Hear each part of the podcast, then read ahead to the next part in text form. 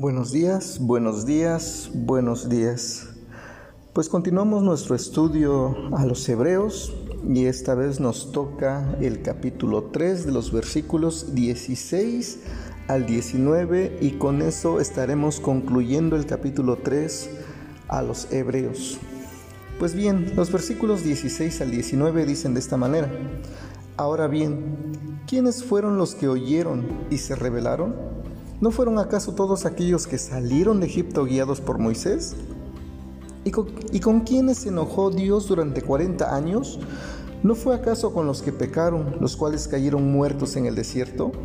¿Y a quienes juró Dios que jamás entrarían en su reposo, sino a los que desobedecieron? Como podemos ver, no pudieron entrar por causa de su incredulidad. Y esto es bien interesante el versículo 19 porque como volvemos a leer, dice, no pudieron entrar a causa de su incredulidad.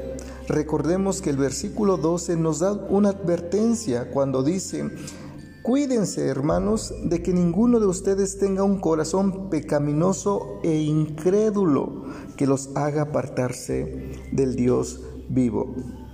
Entonces la incredulidad aquí juega un papel primordial en la vida de todo ser humano. ¿Crees o no crees. Si crees, tienes acceso al reino de Dios. Si crees que Cristo murió por tus pecados, entras al reino de los cielos. Si no crees, aguas. Hay un peligro terrible para la vida de las personas que no creen en Dios y en el sacrificio de Jesús. Pues bien, analicemos lo que nos corresponde ahora que es del 16 al 19. Versículo 16 volvemos a leer y dice, ahora bien, ¿quiénes fueron los que oyeron y se rebelaron? ¿No fueron acaso todos los que salieron de Egipto? Y esta palabra que dice, todos los que salieron de Egipto se rebelaron, es una exageración. Es una exageración en el sentido de que no todos los que salieron de Egipto se rebelaron. Fue la gran mayoría que se rebelaron y no pudieron entrar a la tierra prometida. Porque recordemos que Moisés no se rebeló. Los hijos de Aarón no se rebelaron. Josué y Caleb no se rebelaron. Pero la gran mayoría del pueblo de Israel sí se rebeló y por ser la gran mayoría los rebeldes, pues se dice todos eh, se rebelaron contra Dios. Por eso digo que es una exageración, porque no todos se rebelaron, sin embargo el pueblo sí sufrió el castigo de la rebeldía de esas personas. Todo el pueblo sufrió un castigo y el castigo fue vagar por el desierto durante 40 años. Entonces, pues el versículo 16, como acabamos de ver, dice, todos se rebelaron, pero no todos en el sentido estricto o literal de la palabra. Versículo 17 dice, ¿y con quiénes se enojó Dios durante 40 años? ¿No fueron acaso con los que pecaron los cuales cayeron en el desierto? Recordemos que el castigo de vagar 40 años en el desierto fue porque Moisés había enviado a dos espías a reconocer la tierra que tenían que conquistar. Fueron los dos espías, se tardaron 40 días en recorrer la tierra. Cuando regresan al pueblo de Israel, dan un informe. Diez de los doce espías dicen que ese pueblo o el territorio que están por conquistar es un territorio lleno de gigantes. Tan grandes son, según ellos, que parecían como langostas al lado de estos gigantes de estas tierras y que sus murallas llegaban hasta el cielo. Así que con ese informe desalentaron al pueblo y dijeron, no podemos. No podemos vencerlos porque son enormes. No podemos llegar a sus ciudades porque sus murallas llegan hasta el cielo. También está la exageración ahí, porque si las murallas llegaban hasta el cielo, ¿cómo podían ver que había gigantes en ese lugar? Pero Josué y Caleb, ellos sí creyeron en Dios, sí creyeron que Dios les había dado la tierra y ellos comenzaron a decirle al pueblo de Israel, escuchen, hermanos, escuchen amigos, aunque ellos son gigantes y nosotros parezcamos como langostas, al lado de ellos nosotros nos lo comeremos, nos los comeremos como pan caliente. Pero el pueblo prefirió creerle a la mayoría, aunque su informe era incorrecto.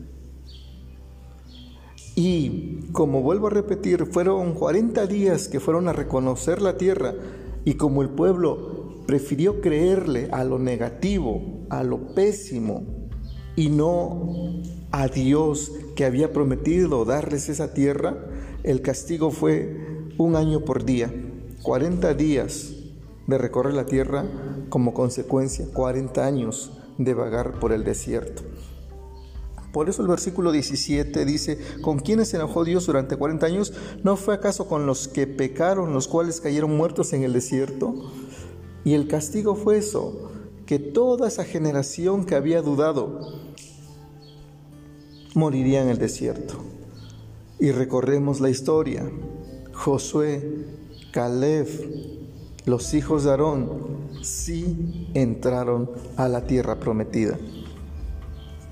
Dios no se enojó con todos, simple y sencillamente con los que pecaron, no creyéndole a Dios. Con ellos se enojó Dios. Ok, versículo 18, y a quienes juró Dios que jamás entrarían en su reposo, sino a los que desobedecieron.